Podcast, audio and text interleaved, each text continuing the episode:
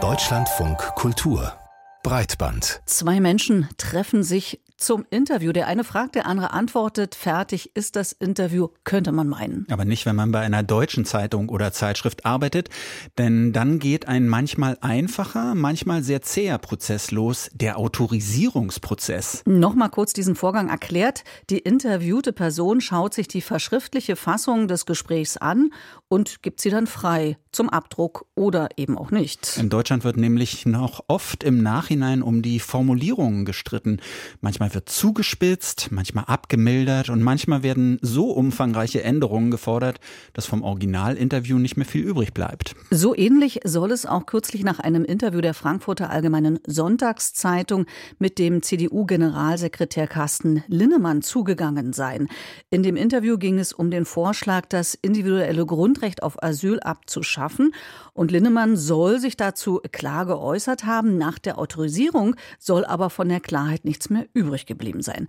Die FAS hat sich deshalb dazu entschlossen, das Interview gar nicht erst abzudrucken. Über das Freigeben von verschriftlichten Interviews haben wir mit Margareta Blom-Schinnerl gesprochen. Sie ist Professorin für Medien und Journalismus an der Hochschule Osnabrück. Unsere erste Frage über die Autorisierung wird seit Jahren immer wieder diskutiert. Hat sich in dieser Zeit irgendetwas geändert in der Praxis? Haben diese Diskussionen zu etwas geführt? Ich denke, dass diese Diskussion nach wie vor sehr virulent ist. Die positiven Seiten werden gesehen, die negativen Seiten werden gesehen. Man muss ja deutlich sagen, dass der äh, Autorisierungsprozess durchaus positive Implikationen hat. Der sorgt zum Beispiel dafür, dass ja inhaltliche, sachliche Fehler vermieden werden, beziehungsweise dann eben vor der Veröffentlichung korrigiert werden können. Der Autorisierungsprozess sorgt dafür, dass äh, Gespräche angstfrei bleiben, weil ich weiß ja, dass ich hinterher gegebenenfalls streichen kann. Und ähm, des Weiteren, das denke ich zumindest, die Gesprächspartner sind nicht äh, von vornherein so verdruckst, diplomatisch verdruckst. Gut, aber mit Ihrer Frage haben Sie wahrscheinlich eher auf die negativen Aspekte abgezielt. Klar, diese Gegenentwicklung gibt es ganz deutlich. Abschied von Autorisierungsprinzipien, weil es eben die journalistische Freiheit zu sehr einengt. Und ich finde es auch wichtig und richtig, dass äh, dieser Diskurs immer wieder geführt wird. Aber hat er zu etwas geführt? Also hat sich da tatsächlich was geändert, so im Laufe der Jahrzehnte, wie man diese Autorisierungspraxis bewertet? Ich bin der Meinung, dass sich nicht viel geändert hat. Grundsätzlich ist es so, das Presserecht sieht die Autorisierung nicht vor. Grundsätzlich gilt das gesprochene Wort. Aber soweit ich die Praxis überblicken kann, äh, haben eigentlich alle, der Spiegel, der Stern, die Zeit, die FR, die Welt, die Süddeutsche, die Taz, halten sich für ihre Print-Interviews, für ihre Online-Interviews an diese Regeln. Und ich denke, es ist relevant, immer wieder über den Missbrauch nachzudenken, darüber zu sprechen. Und das, was hier beim äh, Herrn Lindemann geschehen ist, ist ja ein Missbrauch, kann man ja nun deutlich so sagen. Nun könnte man sich ja fragen, die PolitikerInnen oder auch Journalistinnen äh, geben ja auch Interviews im Radio oder im Fernsehen. Dort ist es ja nicht der Fall. Warum machen wir das nicht auch dort? Der Ursprung liegt möglicherweise darin begründet, dass in analogen Zeiten es natürlich sehr viel schwieriger war, Interviews zu schneiden im Gegensatz zu heute. Des Weiteren ist es ja so, diese Tradition, Print-Interviews autorisieren zu lassen, geht bis weit in die 40er bzw. 50er Jahre zurück, als der äh, Spiegel begann, die großen Interviews zu führen und äh, die prinzipiell hat autorisieren lassen. Und das haben dann, äh, wie gesagt, alle äh, Zeitungen, alle Zeitschriften übernommen. Und auch das muss man ja eigentlich sagen, dass durch diese Autorisierungspraxis äh, die Interviews als absolut zitierfähig gelten. Da gibt's nichts dran zu rütteln. So und so hat der Mensch das gesagt.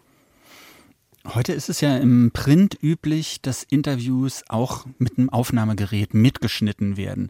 Früher kann man sagen, da war das so, da stand man notfalls mit einem Block daneben und, und hat sich Notizen gemacht, versucht mitzuschreiben, was der andere gesagt hat. Da war es ja dann wahrscheinlich wirklich noch halbwegs sinnvoll, sich sowas im Nachhinein vielleicht autorisieren zu lassen, auch um Fehler zu vermeiden. Aber sollten unter diesem Aspekt, dass man eben heutzutage sowieso alles mitschneidet, nicht auch für die gedruckten Sachen die gleichen Regeln Regeln gelten wie bei Radio und Fernsehen? Es gilt das gesprochene Wort? Ich sehe durchaus einen Unterschied, wenn Sie sich mit Ihrem Interviewpartner treffen, eine Stunde das Interview führen und reden und reden und reden. Dann werden Sie sich hinterher an Ihren Schreibtisch setzen, das Ganze äh, zusammenstreichen. Sie werden sich bemühen, dass das Interview möglichst äh, abwechslungsreich ist, prägnant, äh, flüssig und so weiter, weil beim, gerade beim Print-Interview nicht die wortwörtliche Wiedergabe im Vordergrund steht, sondern die Lesbarkeit des Textes. Und auf dieser Grundlage kann es durchaus sinnvoll sein, dass das Interview dann äh, autorisiert wird, dass man eben schaut, äh, ist irgendwas äh, falsch wiedergegeben im Eifer des Gefechtes und so weiter. Das finde ich absolut nachvollziehbar dass man so eine Umgangssprache noch mal ein bisschen glättet und in eine Schriftsprache überträgt. Äh, wie könnte man denn dieses Problem lösen, dass das eben nicht zu einem Missbrauch führt durch den, der das Interview gegeben hat? Man könnte äh, vielleicht einfach äh, sagen, wenn das Interview bis dann und dann nicht äh, autorisiert wurde von Ihnen, dann gilt das gesprochene Wort. Dann gehen wir davon aus, dass wir es so veröffentlichen können. Man könnte auf die Leitlinien des DJV, des Deutschen Journalistenverbandes, verweisen, der ja Leitlinien für die Interviewautorisierung herausgegeben hat, der also für einen fairen Umgang äh, mit der Autorisierung von Interviews und Zitaten mahnt und der auch deutlich sagt, dass die Autorisierung sich darauf beschränken sollte, sachliche Fehler vor der Veröffentlichung zu korrigieren, aber nichts anderes. Und ich denke, diese Diskussion, die Sie ja nun mit Ihrem Beitrag auch wiederum anstoßen, ist sinnvoll und zielführend, weil die Sensibilität für die Problematik dadurch geschärft wird. Würden Sie denn so jetzt aus der heutigen Sicht im Jahr 2023 sagen, dass Printinterviews vielleicht sogar insgesamt so aus der Zeit gefallen sind? Man kann doch Politiker zum Beispiel viel authentischer im Rahmen eines Audio- oder Videointerviews eigentlich befragen, als das vielleicht so in dieser Schriftform möglich ist. Äh, nehmen wir doch mal als Beispiel das äh, Interview mit Alice Weidel im Stern. Das war jetzt äh, Ende Juni äh, frage ich Sie, und diese Frage zieht, denke ich, genau in diese Richtung, äh, ist es sinnvoll, Frau Weidel da so viel Raum zu geben, ihr die Möglichkeit zu geben, dass sie hinterher noch äh, ihren eigenen Text, ihre eigenen Antworten äh, autorisieren kann. Da wäre es vielleicht tatsächlich viel klüger, viel effizienter, sie in einem Audio- oder Video-Interview zu präsentieren. Macht das denn für Sie einen Unterschied, ob dann im Nachhinein der Interviewte selber das autorisiert oder ob dann da eine Pressestelle sich einschaltet und, und oh, da ja, vielleicht so oh, richtig ja. reinschreibt? Oh ja, das macht mit Sicherheit einen ganz großen, einen ganz gravierenden Unterschied, weil äh, Pressesprecher, Büroleiter, äh, das äh, Management, was auch immer, äh, natürlich in vorauseilendem Gehorsam da viel, viel vorsichtiger sind und äh, viel mehr kürzen und streichen und im Interview Ecken und Kanten nehmen. Davon bin ich überzeugt, dass das so ist sagt die Journalismusprofessorin Margarete Blum-Schinnerl. Wir danken für das Gespräch. Vera, lass uns noch mal kurz über das Autorisieren von Interviews sprechen. Ja, gerne. Hm. Das äh, betrifft uns als Journalisten, ja gut, hier beim Radio ja nicht so sehr, aber trotzdem so insgesamt als Journalisten schon. Ich finde das interessant. Wir scheinen da nämlich relativ gegensätzliche Meinungen zu haben. Ich halte diese Grundidee nämlich für gar nicht so schlecht. Man gibt ein Interview und kann vor Veröffentlichung noch mal draufschauen, ob man auch korrekt wiedergegeben wird. Und ich finde, das schützt irgendwie beide unter Umständen. Also der Interviewte, der kann sicher sein, dass korrekt wiedergegeben wird, aber auch wir als Interviewer ähm, werden nochmal so, so im Nachhinein kontrolliert, bevor es so an die Öffentlichkeit geht.